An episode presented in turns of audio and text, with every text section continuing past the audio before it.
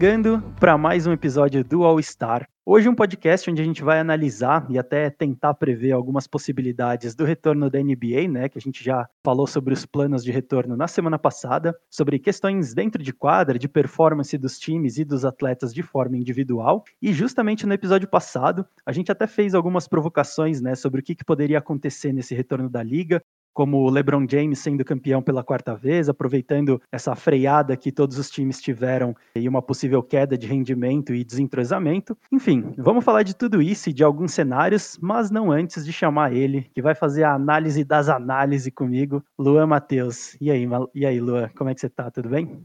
E aí, jovem, tudo certo, cara? Tudo certo. Como é que andam as coisas aí? Bom, estamos bem, né? Vamos pro episódio 10, eu acho.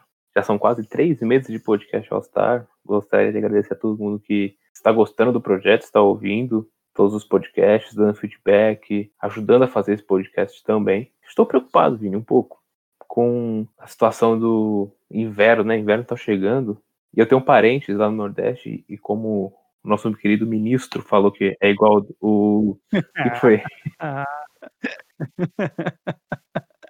Não, fala, essa eu, essa eu quero ouvir, muito boa, velho. Não, pô, o nosso querido ministro da Saúde falou que o, o inverno do Nordeste, Norte e Nordeste, é igual ao do hemisfério Norte. Então, eu tenho parentes, né, em João Pessoa, parentes em Natal. Até uma prima minha ligou e falou: Poxa, mano, eu tô com medo de ter um problema com hipotermia, com os 25 graus que fazem no inverno rigoroso aqui. Complicado. O pessoal tá comprando casaco a roda agora lá, né? Porque o inverno vai vir brabo, né?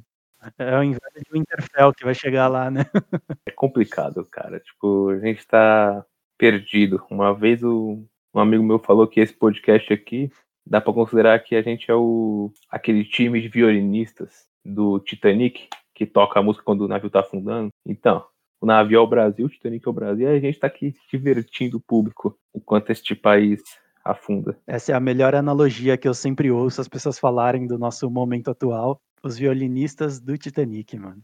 Mas, enfim, eu também tô com medo. É, tem alguns amigos lá na, na região parecida com o hemisfério norte do globo.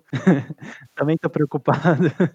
Mas vamos, vamos falar de, de coisa mais séria, né, do que, do que, do que essa pataquada. Vamos falar de esportes americanos. Eu sou o Vini, você já tá ouvindo a vinheta. A bola laranja vai subir, a gente vai começar com a NBA hoje e o programa vai começar.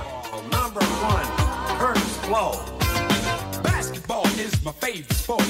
I like the way they dribble up and down the court. Just like I'm the king on the microphone. So it's Dr. J and Moses Malone. I like slam dunks and taking it to the hoop. My favorite play is the alley oop. I like the pick and roll. I like the give and go. Cause it's basketball. Mr. Curtis Muito bem, ouvintes. No episódio da semana passada, nós apresentamos finalmente os planos concretos da NBA para o retorno da temporada e enquanto a gente aguarda ansiosamente o dia 31 de julho, a gente ficou pensando aqui: o que, que pode acontecer nessa volta? Será que tem algum time que pode surpreender? Será que algum time que foi mais beneficiado pela pausa ou algum time que foi mais prejudicado? O que, que a gente pode prever né, desse retorno das ações na NBA? Antes de nós entrarmos nesses detalhes, nessa semana que passou, né, que terminou no dia 13 de junho, para você que está ouvindo esse podcast hoje, é, na segunda-feira, Uh, na semana passada foram ventiladas algumas possíveis datas para os playoffs.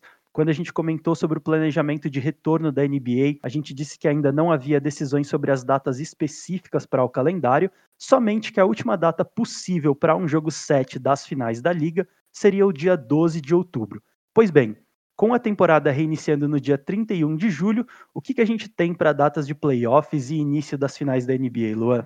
Bom, então, Vini, algumas datas que foram especuladas, que são possíveis datas para os playoffs da NBA, são as seguintes. No dia 18 de agosto começaria a primeira rodada dos playoffs. Mas lembra que a gente explicou, caso seja necessário, se a diferença entre o oitavo e o nono colocado não for de quatro jogos, teria meio que uma repescagem. A repescagem vai começar no dia 16 e vai até o dia 17 de agosto. Serão dois dias para decidir quem será esse oitavo colocado nos playoffs, tanto no leste quanto no oeste. 18 de agosto, a primeira rodada dos playoffs. No dia 1 de setembro começa a segunda rodada. No dia 15 de setembro são as finais de conferência. E no dia 30 de setembro, o jogo 1 das finais. Caso seja necessário, o jogo 7, lá no dia 12 de outubro, falado no último podcast All-Star. Ou seja, é um calendário bastante apertado, né? Principalmente para os times que vão disputar ali a última vaga para os playoffs, né, na oitava posição. Esses times vão vir bastante cansados para os playoffs, se precisar, claro, desses dois jogos para definir quem vai ser o oitavo colocado. Ou seja, os caras vão jogar entre os dias 15 e 17 e dia 18 já começa os playoffs. Vai ser bastante apertado. Os playoffs em si já terminam bastante em cima das finais da NBA, né? Dia 30 de setembro termina os playoffs. É, na verdade, está tá cotado para começar né, as finais, com um possível término no dia 12 de outubro. Bastante apertado, vai ser bem complicado isso aí, né? A gente falou no episódio passado, a gente vai falar bastante de novo hoje sobre um risco físico, né, de retorno, de muito jogo ao mesmo tempo. Eu estava fazendo umas contas aqui, eu estava fazendo umas contas aqui, e o time que tiver mais jogos, né, sem contar os jogos de definição do oitavo colocado, vai jogar 36 partidas em 74 dias. É bastante coisa, né? Então vai ter até esse back-to-back -back aí, os times jogando praticamente dois dias seguidos nessa definição, última vaga dos playoffs. Vai ser complicado. Que bom que voltou, né? A gente fica feliz porque voltou, mas vai ser bastante complicado, né? A gente sempre reclama do calendário dele. É apertado, né? São 82 jogos, muitas vezes back-to-back, -back, que são dois jogos seguidos, quatro jogos em sete dias. Em relação a isso, em relação à data, não mudou muito, né? O problema é que a, liga parou. A liga parou em. Até lembro o dia, foi no dia que eu fui ver São Paulo e LDU. Aí eu tava voltando do. Recebi mensagem falando, pô, a NBA foi cancelada. Dia 10 ou 12. Cancelada não, foi suspensa por causa do Covid. Então isso tem o quê? Um... Já tem três meses que não tem basquete. A gente sabe que a NBA é um alto rendimento físico, né? Não é que nem o basquete europeu, que é um pouco mais cadenciado, mas mesmo assim, para qualquer esporte. Você até citou no episódio passado que ocorreu algumas lesões na volta do campeonato alemão. Aí o futebol na Itália voltou hoje, o da Espanha voltou hoje também. Então, é normal ter lesões. Por mais que o calendário seja algo que os atletas estão acostumados e não vai ter trajeto de viagem, né, que vai ter tudo em Orlando, eles vão ficar parados pelo menos quase quatro meses. Então, é um problema muito sério e que pode acarretar em algumas lesões de jogadores importantes. É, e isso é um ponto bem sensível, né, que gerou uma discussão e um problema bastante sério que a gente vai falar daqui a pouco. E um outro ponto que a gente falou na semana passada e teve uma reviravolta nesses últimos dias e acabou transformando a nossa informação em uma canelada, é que o início da NBA no dia 1 de dezembro é improvável segundo a própria liga. Então aquela possibilidade da NBA iniciar perto do Natal que a gente comentou, ela se torna mais real. Mas, ou seja, a NBA ficou paralisada por quatro meses, né? Três, estamos chegando no quarto mês e vai completar o quinto mês agora em julho para jogar o seu restante de calendário de forma mais apertada. E é aí que entra a questão: temos possíveis vencedores e perdedores nessa parada? Quando a liga faz a sua pausa de pós e pré-temporada, a gente sempre consegue apontar vencedores e perdedores nesses momentos, basicamente porque as franquias se movimentam. Né? Elas adquirem jogadores da free agency ou do draft, jogadores que antes estavam lesionados, eles se recuperam, outros que tiveram uma temporada ruim fazem bons treinos e despontam como fatores-chave para as equipes. No caso da interrupção pela pandemia, pode até ser estranho a gente falar em vencedor e perdedor mas é fato que o tempo sem atividade pode contribuir para um time ter um retorno melhor que outro. Por exemplo, jogadores que estavam machucados e se recuperaram de lesões vão voltar a compor a rotação das suas equipes. Por outro lado, a pausa pode ter tirado bom momento e o embalo de outras franquias, né? Ou até mesmo tirou o condicionamento físico de alguns jogadores. Sem contar a vantagem de iniciar ou encerrar a série de playoffs e das finais no seu próprio ginásio, né, na sua casa, que é algo que foi perdido com a mudança das partidas sendo disputadas todas em um único local, no caso Orlando. Aí eu te pergunto, Luan, na sua opinião, quem são os prováveis vencedores e perdedores dessa pausa forçada aí da NBA? Como vencedores dessa pausa, eu coloco três times, não em ordem, mas que eu considero que vão se beneficiar com essa pausa. You win! O primeiro deles é o Portland Trail Blazers, por dois motivos. O Lillard, antes da parada, ele tava vindo de uma sequência de jogos absurdos, 40 pontos, 50 pontos. E a gente sabe como a liga é muito física, uma hora ele ia cansar e o Portland tinha um calendário muito difícil naquela época, né, do, dos tempos normais da NBA. Com essa pausa, além do Lillard poder descansar em relação a essa maratona de jogos absurdos que ele vinha fazendo, vai ter a volta do Nurkic e do Zach Collins ao elenco do Portland. E o fato do Pelicans, que era um dos candidatos a a oitava vaga, que tinha um calendário mais fácil da NBA na época, vai ter um calendário mais equilibrado em relação ao Portland. Na verdade, eles vão estar quase de igual para igual. O Portland, para mim, é um dos vencedores dessa pausa, se é que eu posso dizer assim. O segundo é o Indiana Pacers, que teve tempo de recuperar tanto o Malcolm Brogdon quanto o Victor Oladipo. O Oladipo que ficou um bom tempo sem jogar por causa de uma lesão, voltou acho que uns 10 jogos antes da temporada ser pausada, e não estava naquele ritmo de jogo que a gente conhece do, do próprio Oladipo. Então, eu acho que pode também ser um dos vencedores da suspensão. E o terceiro eu coloco como o Philadelphia 76ers. Estava sofrendo muito com lesões antes da pausa. O Ben Simmons não estava jogando. Chegou um momento que jogou sem Ben Simmons, jogou sem Embiid, os seus principais jogadores. E nessa pausa, o Embiid e o Ben Simmons vão voltar e saudáveis. E nesse meio tempo, o treinador do Sixers pode ter elaborado alguma maneira de colocar o Al Horford de uma maneira que ele consiga render mais no Sixers, porque agora não deu certo. Como perdedores, eu também coloquei três. O primeiro eu coloco o Utah Jazz, para mim é o principal perdedor dessa suspensão, por três motivos. O Utah Jazz é muito forte na sua casa, ele tem um dos melhores times em relação a mando de quadra e tudo mais. Eles não vão ter mais esse, essa força do mando de quadra, porque todos os jogos vão ser em Orlando. O Rudy Gobert e o Donovan Mitchell, na teoria, não vão jogar tudo o que sabem, porque o Donovan Mitchell está até incluso num, em uma outra situação que a gente vai falar um pouco mais tarde no podcast. E o Gobert tem que ver como ele se recuperou do Covid, né? Porque ele foi um dos atletas que acabou contraindo o vírus. É, o próprio Donovan Mitchell pegou Covid também, né? Sim, no, no Jazz acho que eles dois e mais, um, mais dois jogadores contraíram o vírus. E por último, o Jazz perdeu o Bojan Bogdanovic. Ele precisou fazer uma cirurgia que acabou tirando ele da temporada. Ele vinha sendo o segundo principal pontuador da equipe, com bons números, né? Quase 20 pontos por jogo, mais de 40% na bola de três. Então, o Utah Jazz acabou voltando a ser o time do ano passado, que era Donovan Mitchell, Gobert e mais ninguém. Bom, como o segundo perdedor que eu coloquei aqui na minha listinha, o Denver Nuggets para mim é um dos perdedores dessa suspensão, porque o Denver também tem a vantagem do mando de quadra, né? Que é um dos principais times jogando na sua casa, tanto pela torcida quanto pelo fato da altitude. A altitude geralmente beneficia alguns times de Denver, tanto o Denver Nuggets quanto o Denver Broncos na NFL. E novamente, como os jogos vão ser em Orlando, eles vão perder esse mando de quadra. E um outro ponto é que já tá até rodando nas mídias sociais, assim, nas redes sociais, na verdade. O Jokic está bem mais magro do que a gente conhece. E a gente não sabe o quanto isso vai afetar no jogo dele. Então, eu acho que isso também é um fato que pode pesar negativamente pro Denver, que o Jokic vai ter que meio que se readaptar o estilo de basquete. Ele vai ter que talvez ser menos físico, porque ele não tá daquele tamanho, provavelmente. E um terceiro perdedor, não por muito, mas também coloco o Lakers, porque o Lakers ele vinha muito bem na temporada, era o, o líder da, da Conferência Oeste, ele vinha numa pegada muito boa, é a melhor campanha assim dos últimos 10 jogos antes da pausa, era o melhor time da NBA.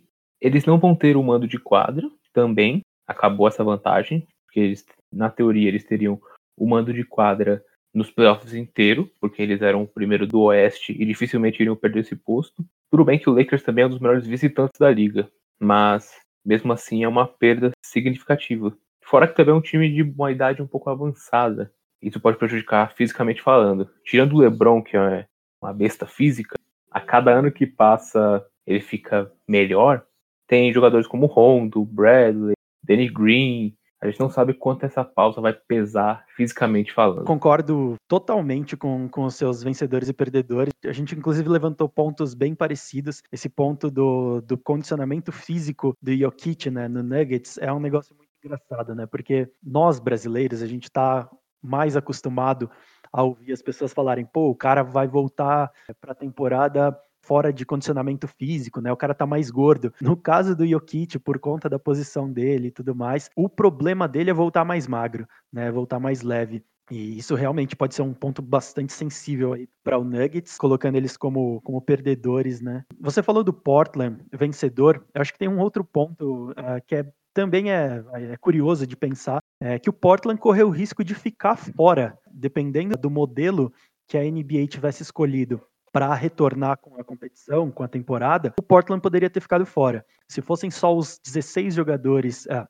os, as 16 franquias ah, indo direto para o playoffs, hoje o Portland Trail Blazers teria ficado de fora. Então eu até coloquei eles como um dos vencedores, até porque com o retorno, né, você falou do Zach Collins e do Nurkic, eles vão ter, como você bem disse, o Damian Lillard, CJ McCollum e o Carmelo Anthony apesar da gente não saber muito bem né, qual que é a do Carmelo né, nessa última fase dele aí, nesse último suspiro da carreira dele, mas é um time que quando você olha no papel, Nurkic, Collins, o Damian Lillard, o McCollum, o Carmelo, é um time que impõe respeito, pelo menos quando você olha uh, no papel, olha os nomes, uh, e eles quase ficaram de fora, né? E aí isso joga para os perdedores, né? Um, um perdedor justamente por causa dessa consideração do Trail Blazers para essa reta final da NBA, que é o Grizzlies, que poderia ter se classificado sem muito esforço. Então, pensando aí em planos, em formato que a NBA escolheu, coloquei o Grizzlies aí como os perdedores também. E um outro ponto curioso, é, como você falou bastante da parte técnica e da parte tática, eu quis trazer um pouco mais para esse lado organizacional, né, de gestão da liga. Eu acho que outros dois perdedores também são o Wizards e o Spurs. Por quê? Porque são times que na minha visão, não vão disputar, tem poucas chances de disputar uma última vaga nos playoffs. Talvez o Wizards tenha mais chance, não sei, mas Wizards, Spurs, Sacramento Kings, Phoenix Suns são times que eu acho que não, não tem muito para onde ir e são times que poderiam focar na preparação para a temporada 2020-2021. São franquias que vão acabar perdendo um pouco de tempo aí, uh, um pouco de preparação e até um pouco de foco por conta desse modelo que, que as franquias, né, a NBA, quando a gente fala NBA, a gente fala das franquias, mas por conta desse modelo que eles decidiram seguir. Então acho que Wizards, Spurs, Phoenix Suns, Sacramento Kings são times que acabam sendo perdedores por esse ponto de vista. E além disso, a gente pode dizer que todo esse ato da liga vai gerar algumas narrativas bem interessantes de imaginar para o restante da competição. Semana passada eu comentei de um possível quarto anel para o LeBron, né, com a quebra de foco dos outros times, apesar disso acontecer com o próprio Lakers, como você comentou, Lua, que vinha num momento muito bom liderando a Conferência Oeste. Mas eu acho que tem essa narrativa aí do LeBron com o quarto anel. E, na minha opinião, essa narrativa é interessante e ela pode se concretizar sim, em primeiro lugar, pela experiência do LeBron. Essa experiência que eu digo é uma experiência em situações decisivas. A gente bem sabe, né, e até é repetitivo falar isso aqui, mas o LeBron tem uma inteligência de jogo fora do comum na NBA, né? Ele é muito acima da média. Esse retorno da competição vai ser um momento de muito ajuste para as franquias e para os jogadores de uma forma geral. E eu acho que ter um, um jogador tão experiente como o LeBron liderando o seu time pode ser um fator chave para o título. Em segundo lugar, e até complementando esse primeiro ponto que eu comentei, é, eu acho que o Lakers tem uma ligeira vantagem sobre os times que estão entre a terceira e a oitava posição, porque são equipes que vão ter que lutar um pouco mais para garantir posições, justamente para não enfrentar times como o próprio Lakers e o Clippers. Por conta dessa provável garantia do Lakers na primeira posição, eles vão poder usar esses oito jogos, eh, vai, entre aspas, finais da temporada regular para entrar em ritmo de playoffs. Então acho que isso é uma vantagem bastante sensível nesse momento, né? E além disso, o Lakers aparentemente não tem nenhum tipo de problema com lesão para resolver e eles vão voltar com força total, certo? Então, acho que essa narrativa vai ser bastante interessante. Eu confio bastante aí nesse rush do LeBron para mais um título. No caso do Clippers, que para mim é o único contender que pode ameaçar o Lakers, o joelho do Kawhi sempre foi, né? E eu acho que sempre vai ser uma preocupação. Então, por fim, eu acho que a magia, esse título do LeBron, essa, esse quarto possível título do LeBron, vai ser um prato cheio para a magia da NBA. O que, que você acha que vai ser narrativa? O que, que você viu? O que você espera aí que vai acontecer nesse restante de temporada, Luan? Cara, muitas coisas podem acontecer, né, em relação a esse restante de temporada. Temos uma grande e possível chance que aconteça o confronto de Anthony Davis contra os Pelicans, né? E dos moleques que eram do Lakers que também foram pro Pelicans nessa troca, né? Teve muita polêmica na época. e também seria o confronto entre Zion e LeBron nos playoffs pela primeira vez. Eu acho que essa é uma narrativa interessante que pode acontecer. E eles são os, os renegados do LeBron James, né? Os expulsos de Los Angeles pelo LeBron James, né? Sim. Assim, o Brandon Ingram e o Lonzo, enfim, isso dá pauta para muito podcast. Exato.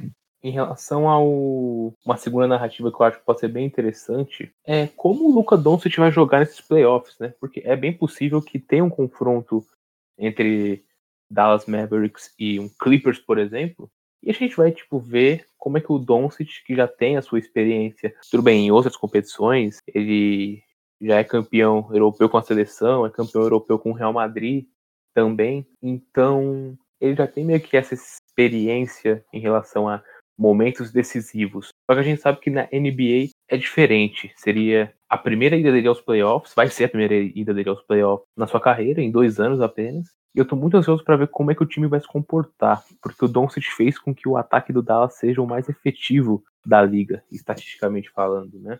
Então, eu tô muito ansioso para ver como é que o Doncic vai agir nos playoffs. E essa dupla Doncic e Porzingis vai ser muito legal de ver, né? É uma novidade, acho que é uma novidade para os últimos anos que a gente teve aí de NBA, alguém enfrentar, não, não alguém enfrentar os outros times, mas ter um oeste de, um pouco mais equilibrado, né? Principalmente mais balanceado em relação a talentos, né? Eu acho que tá mais, mais distribuído nessa temporada, né? Sim, eu concordo. E só para deixar o público antenado, se mesmo depois dos oito jogos a classificação continuar a mesma que está agora, vai ter o confronto entre Clippers e Dallas, porque o Clippers é o segundo na conferência e o Dallas é o sétimo. Então é bem possível que aconteça esse confronto. Você falou do New Orleans Pelicans, acho que tem uma narrativa bem legal, que é. Eu gosto muito de imaginar uh, um playoffs com o Zion. Né? O cara é simplesmente uma máquina comercial, a gente chegou a comentar isso em, em alguns episódios. Ele é talvez um dos. Enorme. Olha essa farpa aí, hein? A farpa não machuca ele, não. o Zion vai calar sua boquinha quando ele for chegar nas finais da, do Oeste contra o LeBron. Tá certo. Não, é, é, muito, é muito fanboy da minha parte dizer isso, é claro. Nada. Não, mas eu, eu, gosto dessa narrativa, sabe por quê? Porque o Zion é talvez um dos jogadores mais hypados na NBA, né? Em muito tempo, cara. Isso uh, vem desde quando ele estava no high school, não é só de agora na NBA. Quando a gente coloca em números, o Zion é o jogador com o maior contrato de patrocínio, né? O famoso endorsement deal, que como os americanos chamam, com uma marca esportiva, né? No caso a Nike. Ele é o maior novato, né? Que recebeu um contrato desse nos últimos cinco anos. O acordo da Nike com o Zion foi de 75 milhões por cinco anos. É uma média de 15 milhões de dólares por ano. Se a gente fizer uma comparação, o contrato do próprio LeBron, quando ele era novato, foi de 97 milhões. Óbvio, é muito mais alto. Só que por sete anos. Se a gente pega a média, né? O Zion tem uma média de 15 milhões por ano e o LeBron de 13 milhões por ano. Então, assim, é como eu falei, o cara é uma máquina comercial. Né? E logo no primeiro mês na liga, ainda no ano passado, o Zion conseguiu esgotar o estoque de camisetas da Fnatic, né? que é a parceira oficial de merchandising da NBA. Então, eu fico muito curioso para ver como que, que, isso pode se desenrolar. É claro que o Zion ainda tem muito que se desenvolver na liga. Eu sou um dos que acredita que ele seria, que teria sido muito bom para ele ter permanecido mais um tempo em Duke, né, na universidade, para se desenvolver e moldar melhor algumas técnicas. Jogar playoffs é outra história. Você falou muito bem disso usando o exemplo do Luka Doncic. É o playoffs da NBA é o famoso onde o filho chora e a mãe não vê, né? Mas, de qualquer forma, é uma das narrativas que mais me deixa no hype aí. Eu sei que você odeia essa palavra, Luan. Não era pra ser expectativa, né? Tem que ser. É. O famoso inglês desnecessário. Não, a gente tá num programa de ligas americanas, então a gente vai usar buzzwords, tá? Mas é, é, o, é, uma narrativa que mais deixa aí na expectativa, no hype para esse finalzinho de NBA que a gente vai ter. E tem um outro ponto bastante importante, que é uma boa audiência da NBA nesse final de temporada e o que, que ela pode significar, né? Tanto agora nesse, nesses últimos oito jogos, quanto nos playoffs. Uma boa audiência vai significar numa boa ajuda em renovação de contrato de transmissão no futuro, né, com a ESPN no caso, claro, com as emissoras locais. E o Zion certamente é um ingrediente importante aí para a liga fazer isso valer. Então, eu tô, tô bastante de olho aí, com certeza um jogo de playoffs do Zion vai ser algo que todo mundo vai querer assistir.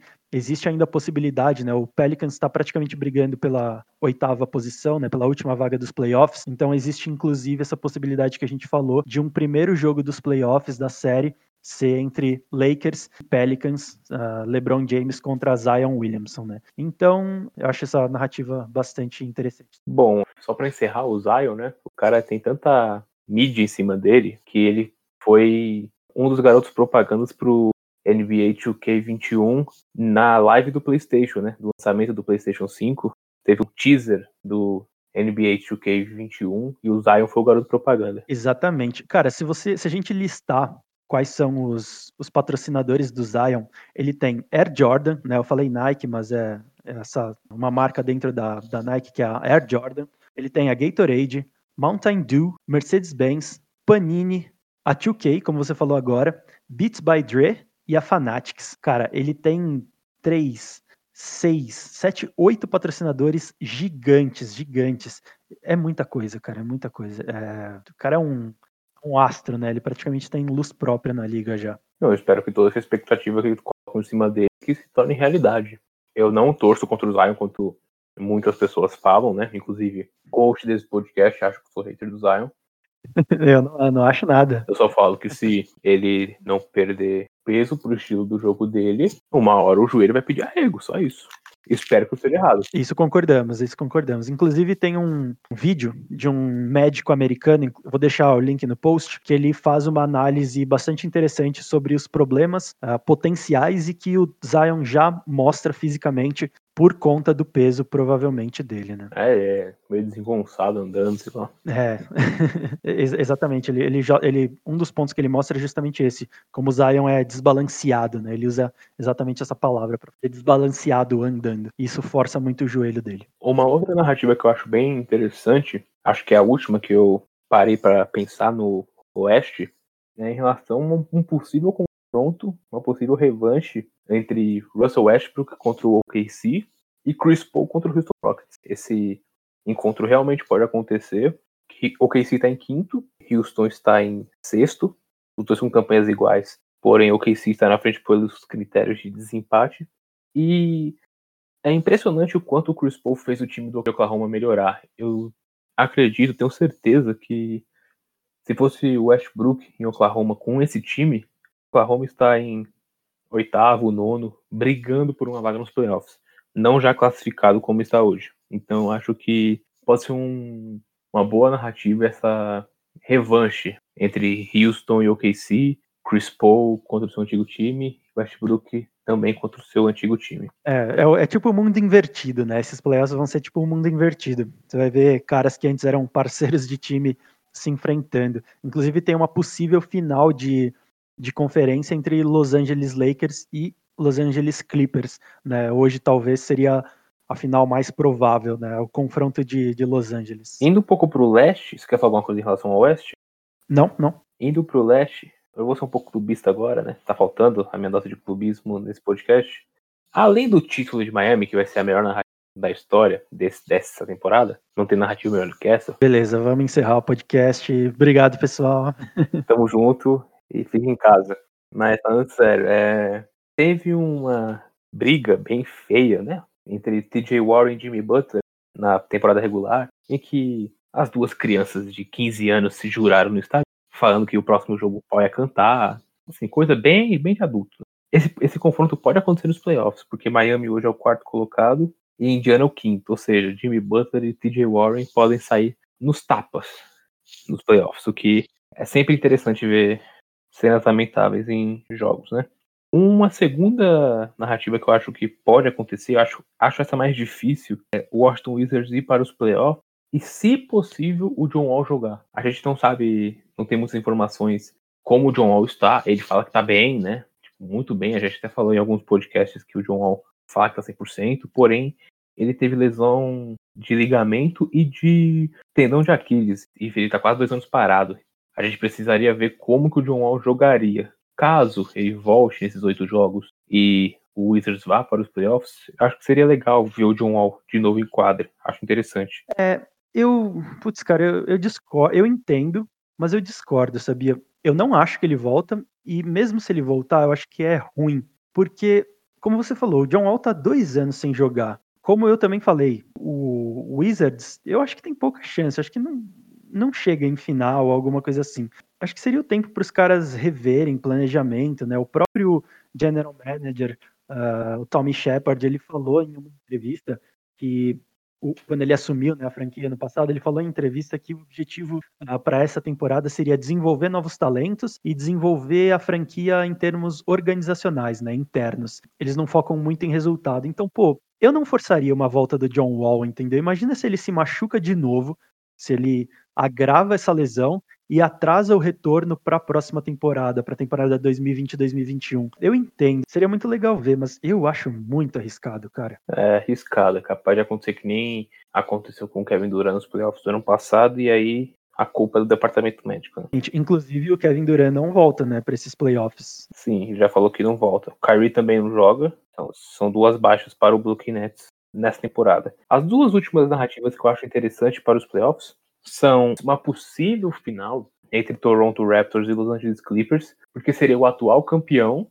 enfrentando o jogador que praticamente deu esse título a eles, que foi o Kawhi Leonard. Acho que seria um, um confronto bem bacana, e eu acho que não seria impossível imaginar uma série de sete jogos, porque o Toronto, apesar de não ter mais o Kawhi, é um time que você aparentemente não sente a perda dele, porque o, o Toronto está em segundo, já ganhou 46 partidas na temporada. O Siakam jogando muito, Lauri, Leach, Gasol e Baca. Assim, tem toda a base do time campeão. Um treinador espetacular que é o Nick Nurse. Então, eu vejo que pode ser uma boa final, caso aconteça. E a última, eu quero ver como é que o Giannis se comporta nesse leste sem o Kawhi Leonard. Porque o Bucks é o melhor time da NBA em relação à campanha. O Giannis é o atual MVP. Tem tudo para ir para as finais da NBA.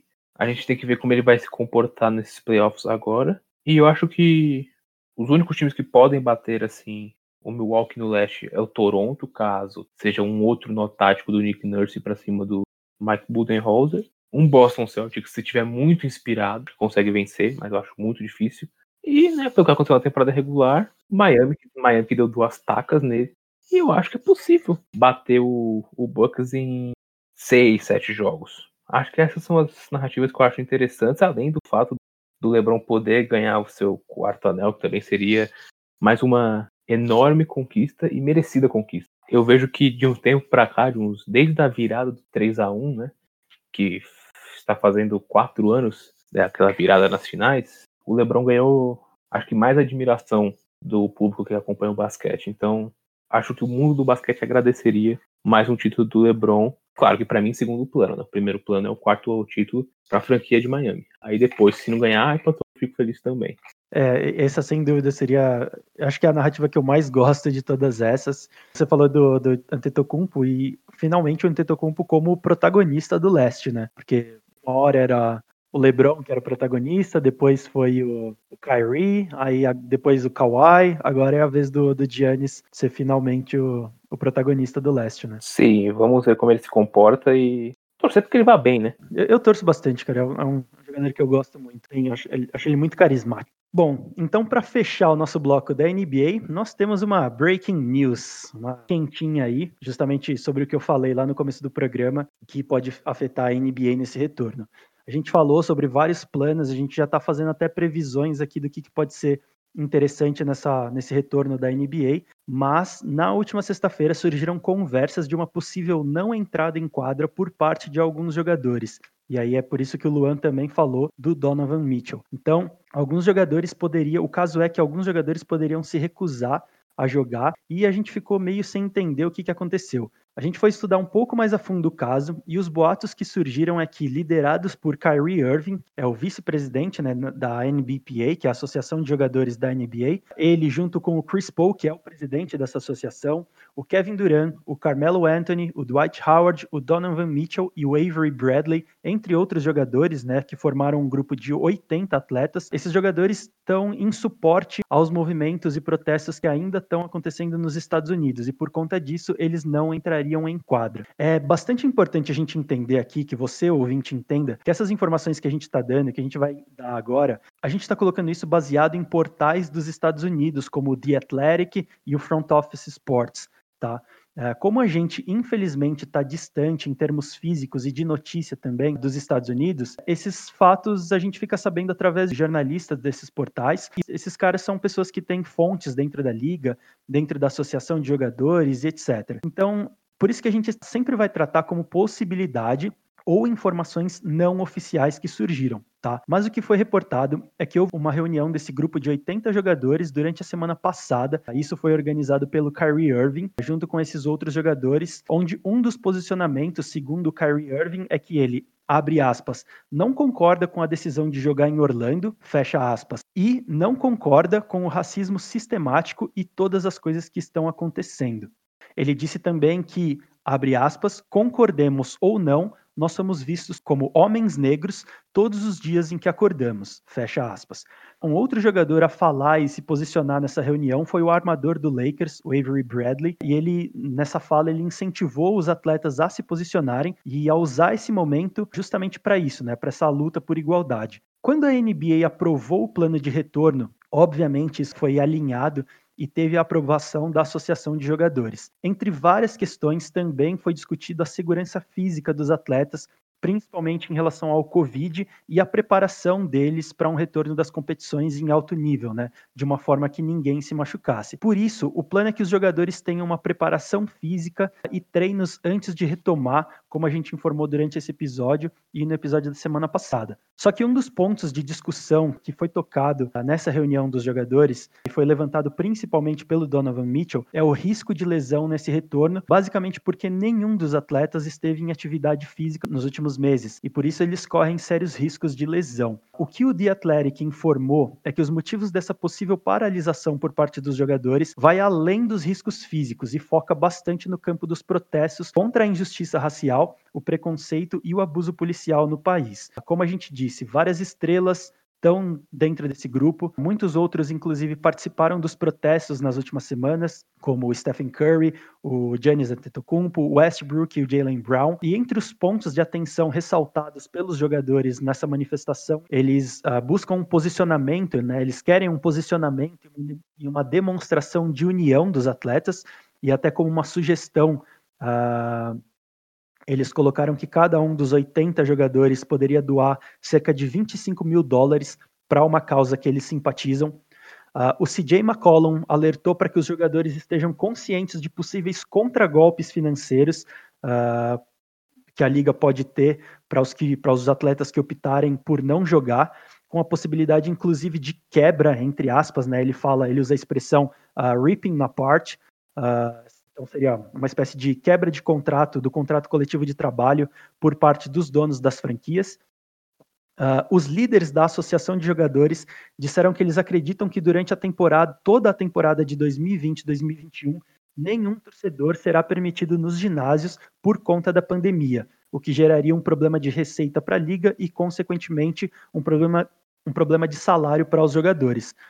O Dwight Howard ainda levantou uma questão de que essa retomada com os jogos em Orlando se tornaria uma distração para todas as pautas importantes que estão sendo debatidas nos Estados Unidos no último mês. Isso é uma coisa muito grande e muito séria que está acontecendo e no episódio passado, a gente falou dos impactos dos protestos e como os atletas e as ligas estavam reagindo a isso. A gente falou mais especificamente da NFL e a gente acabou até esquecendo de comentar que a primeira liga a receber protestos, né, a ter protestos no retorno seria a NBA, justamente porque ela seria a primeira a voltar. Porém, a gente não esperava que isso seria tão rápido assim, né? E antes dos jogos reiniciarem, né, Luan? Bom, em relação ao, ao Kyrie, perguntaram pra gente, né, em relação ao que, que a gente acha, e a gente tava na expectativa, né, em relação à NBA começar. A liga tem essa mania de dar muito a voz para os seus jogadores, né? Jogadores são bastante ouvidos em relação à liga.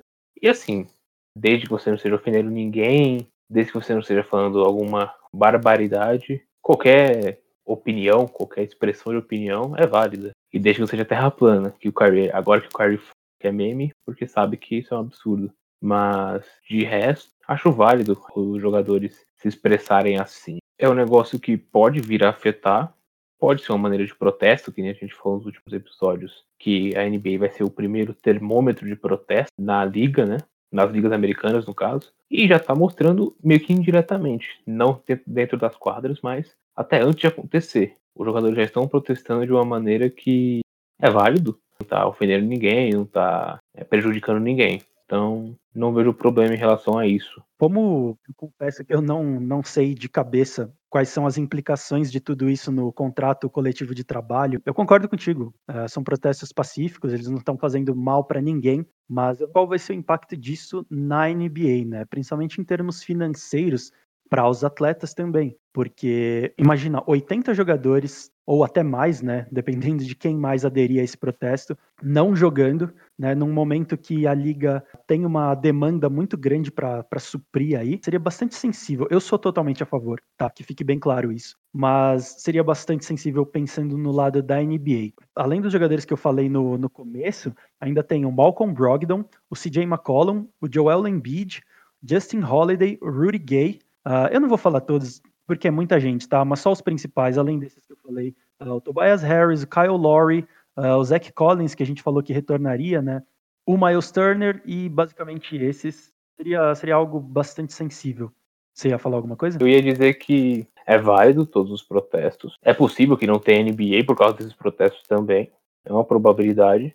Porém, em algum momento eles vão ter que pensar que essas atitudes não que eu acho certo.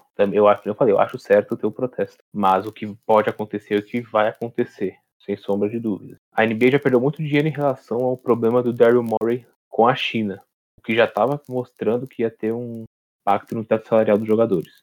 A NBA também já vai ter um outro impacto em relação ao que perdeu de jogos em relação ao Covid, certo?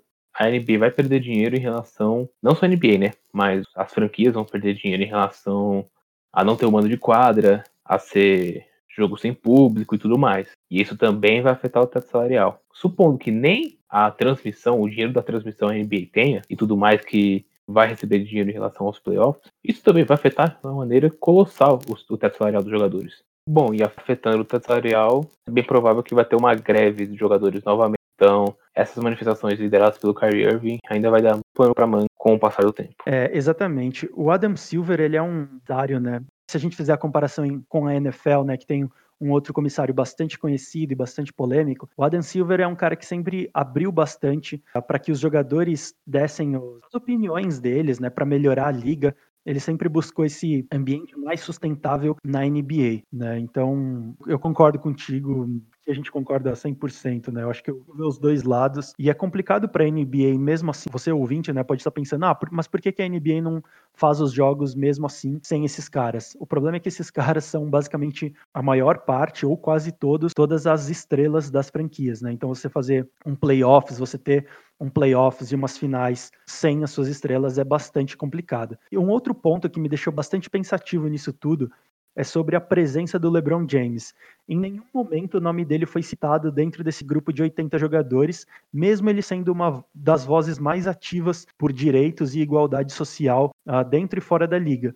Isso me fez pensar sobre a credibilidade de todos esses acontecimentos, né? Como eu falei, quando a gente está falando isso aqui, a gente está mais repercutindo um acontecimento que a gente viu por portais, né, e por jornalistas americanos. Então, a gente sempre acaba tendo que questionar a credibilidade de tudo isso. Mas os veículos e os jornalistas americanos informaram que o LeBron ele estaria em uma outra frente com outros atletas e alguns artistas em um grupo chamado More Than a Vote. Em português significa mais que um voto. E esse grupo teria o objetivo de apoiar e clarear os direitos a voto da população. Né, para que nessas eleições que vão acontecer agora, no final do ano, as decisões sobre quem seria o presidente do país seriam decisões mais assertivas né, e melhor tomadas. Nessa bagunça toda, o posicionamento da NBA até o momento foi de que, como eles informaram desde o começo das discussões de retorno da liga, nenhum jogador tem a obrigação de retornar. Basicamente isso que eles disseram. Certamente a liga deve estar de cabeça inchada tentando resolver essa situação. Como diria o Chicó, né, do Alto da Compadecida,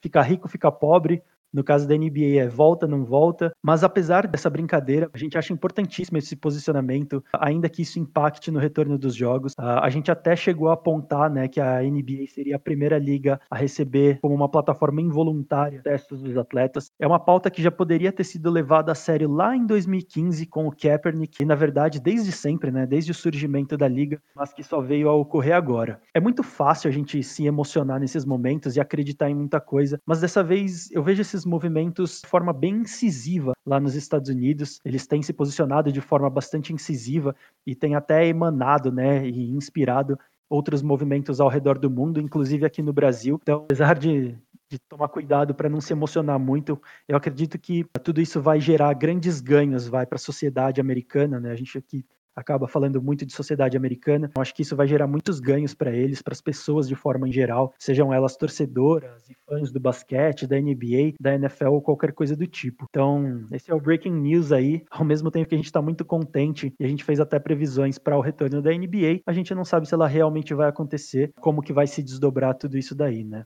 É, vamos aguardar, né? O tempo é o melhor remédio para tudo. Vamos ver o que acontece durante esses meses, né? Esses é, semanas, na verdade. E aqui na quarentena a gente vai ter muito tempo para ver o desenvolvimento disso. Aliás, para quem está de quarentena, fazendo o negócio certinho. Para o bloco de hoje da NBA, é isso. Vamos para o nosso bloco de perguntas.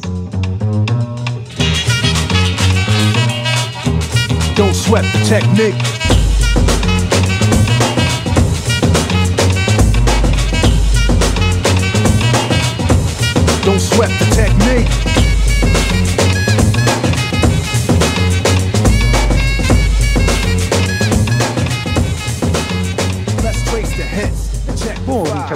Daquele momento maluco desse podcast. É hora de voltar com o nosso quadro de perguntas, que, veja você, agora ele tem um nome. A gente batizou, né? Acho que a gente, eu posso dizer assim, eu, eu forcei o Luan a batizar o quadro com esse nome, né, Luan? Foi uma decisão a gente acabou conversando aqui. É, a gente batizou esse quadro com o nome de Buzzer Beater, porque, como a gente já tinha dito há dois episódios atrás, a gente queria tornar esse momento de perguntas e respostas um momento mais dinâmico, né, mais interativo. E aí, já que a gente está falando de ligas americanas, simular o two-minute warning, né, ou os 24 segundos que as equipes têm para chute no, na NBA. Então a gente decidiu batizar esse bloco aqui de perguntas de buzzer beater. Então vamos para as nossas perguntas da semana aqui no All Star, respondendo naquele ritmo mais frenético, com opiniões rápidas, uh, o famoso pinga-fogo na base do no huddle. As perguntas hoje são um pouco mais cabeça, mas a gente vai tentar manter esse ritmo. E a primeira pergunta que eu faço para você, Luan, o Kyrie, nessa história toda, você acha que ele tá certo ou ele tá errado?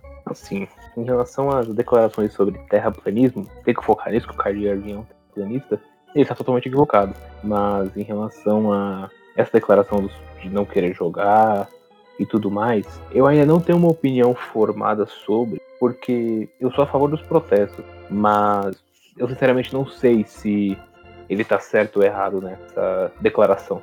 Sinceramente, até o momento eu não tenho uma opinião sobre isso. Vou ficar no muro. É, é, um, é, um, é um assunto complexo, eu entendo totalmente. Bom, segunda pergunta, hoje foram quatro perguntas total, se eu não me engano. A segunda pergunta é a seguinte: Quanto tempo a gente acha que pode demorar para voltar a ter um jogo de NBA com uma torcida sem as pessoas terem medo? Cara, eu acho que vai demorar um tempo ainda.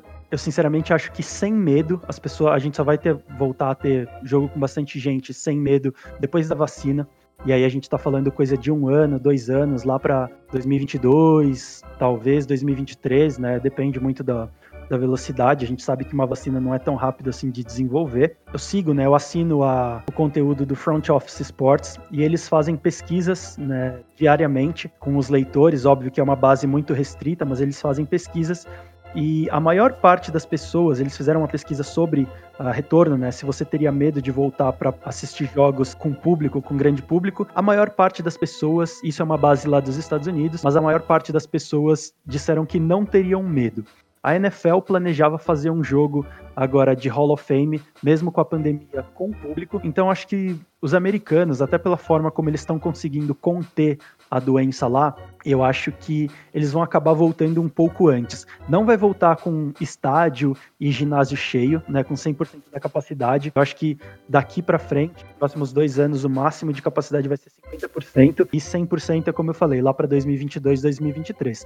Eu, particularmente, Vinícius, não vou voltar a frequentar locais com grande aglomeração de público até sair uma vacina. Bom, terceira pergunta. Os jogadores estão dizendo que vão ajoelhar quando voltar. Como vocês acham que dessa vez a NFL vai se portar? Bom, o Gudel tomou uma declaração, né? Baseado naquele vídeo que os atletas se posicionaram, falando que, que eles queriam que a NFL passe de tal maneira. E o Gudel se posicionou, falou que vai ser de acordo com os protestos pacíficos, mas quem todo mundo sabe falar é fácil. Eu acho que dessa vez os protestos vão ser ouvidos e não vai ter nenhum tipo de punição. Ah, Luan, mas o Kaepernick?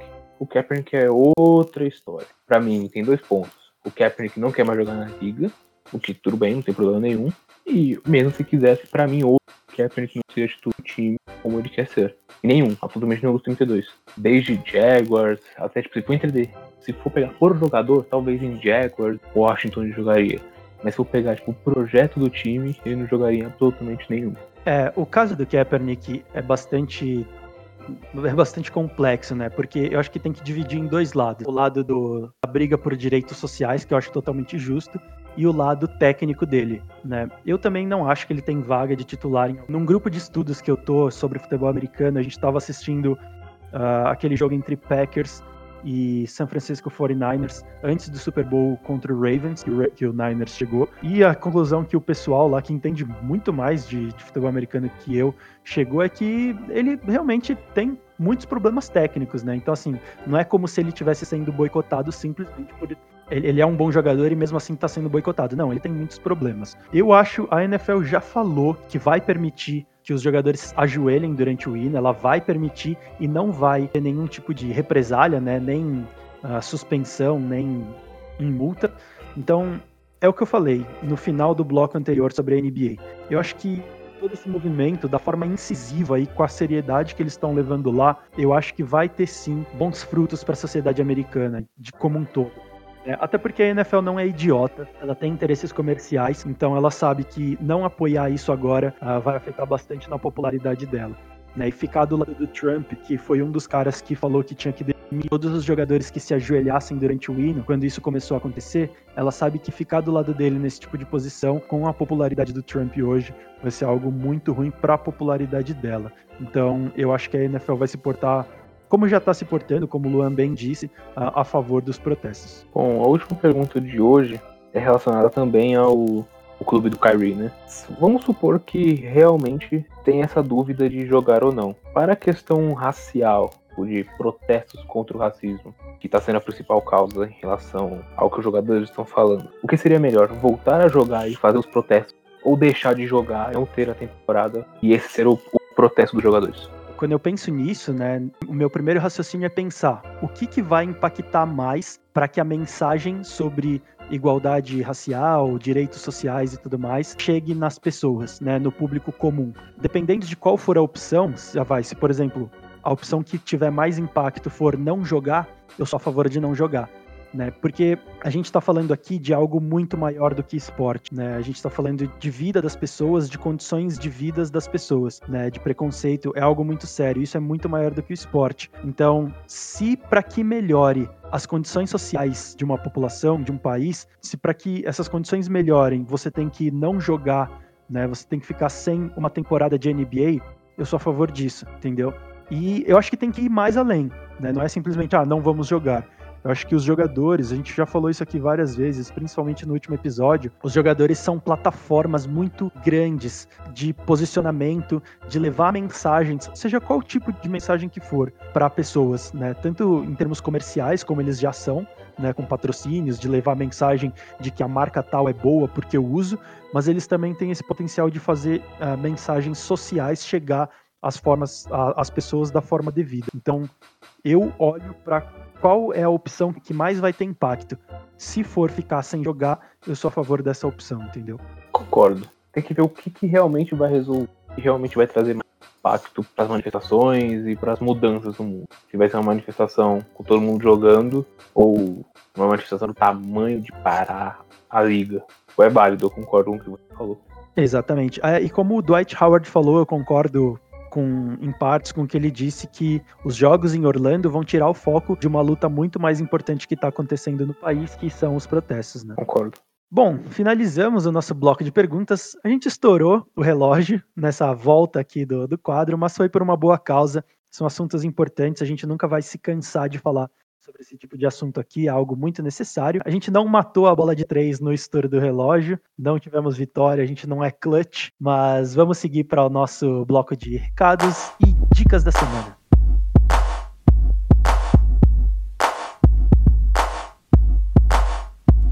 No joke. I used to let the mic smoke. Now I slam it when I'm done and make sure it's broke. When I'm gone, no one gets on. Cause I won't let nobody press up and mess up the scene I set. I like to stand in the crowd and watch the people wonder, damn. But think about it, then you understand. I'm just an addict, addicted to music. Maybe it's a habit. I gotta use it. Even if it's jazz or the quiet storm. I hook a beat up, convert it into hip hop form. Bom, ouvintes, chegando ao bloco final desse podcast, a gente voltou também, assim como voltou o bloco de perguntas, voltamos com o nosso bloco de dicas culturais. Esse bloco ainda não tem um nome próprio, ele provavelmente vai ser Dica Cultural mesmo, é um bom nome. Então, para fechar esse programa dessa semana, quais são os seus recados ou as suas dicas culturais, Luan? Minha dica para essa semana não tem nada a ver com basquete, futebol americano, nenhum esporte. A minha dica cultural é um, um dos meus livros favoritos. Ela fala música. É o livro sobre Sid Barrett. Diamond.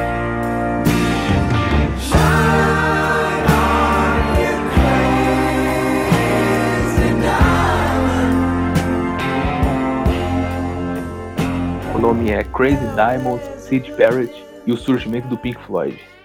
Como o próprio nome diz, ele conta a história do primeiro vocalista, né? Que é o Sid, antes dele entrar no mundo das drogas, né? E o Dave Gilmour, seu vocalista da banda junto com Roger Waters.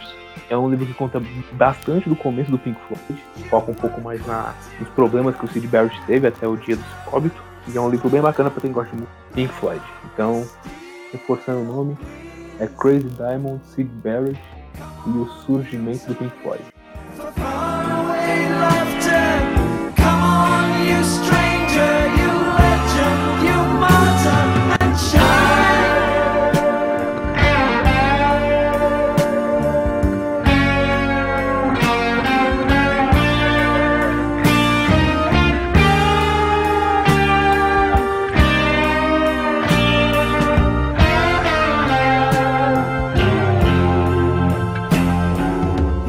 Bom. Eu não sou um cara muito envolvido em estudar a história das bandas, dos vocalistas, dos guitarristas e tudo mais, mas eu algumas histórias eu acho muito maneiras. Esse é uma, essa é uma boa dica, vou, vou aderir à sua dica. E na minha dica, olha que sintonia maravilhosa que a gente tá, eu também vou indicar um livro. Na verdade é sobre esporte. Eu, ao contrário de você, vou acabar me mantendo no esporte. O livro que eu vou indicar essa semana chama Soccer, sucesso em Seattle. Apesar de até hoje a gente só ter falado de NFL e NBA aqui nesse podcast, né, só sobre futebol americano e basquete, o Soccer Sucesso em Seattle, obviamente, fala de futebol, futebol lá nos Estados Unidos, ah, e ele fala sobre o surgimento do Seattle Sounders, como que surgiu, como é que foi estruturado, quem foram os envolvidos, toda a história, por que que eles escolheram Seattle, né? Ah, como que eles identificaram que Seattle seria uma a melhor cidade, no caso, para receber um time, e como o Sounders virou o sucesso da MLS que é hoje, né? Um dos times mais populares dos Estados Unidos. Essa é a minha dica da semana aí. É também um livro, só que sobre futebol, reforçando o nome também, Soccer, sucesso em Seattle. Fechamos por hoje. Fechamos mais uma semana e é isso aí. A gente se vê na próxima. Falou! Falou, valeu.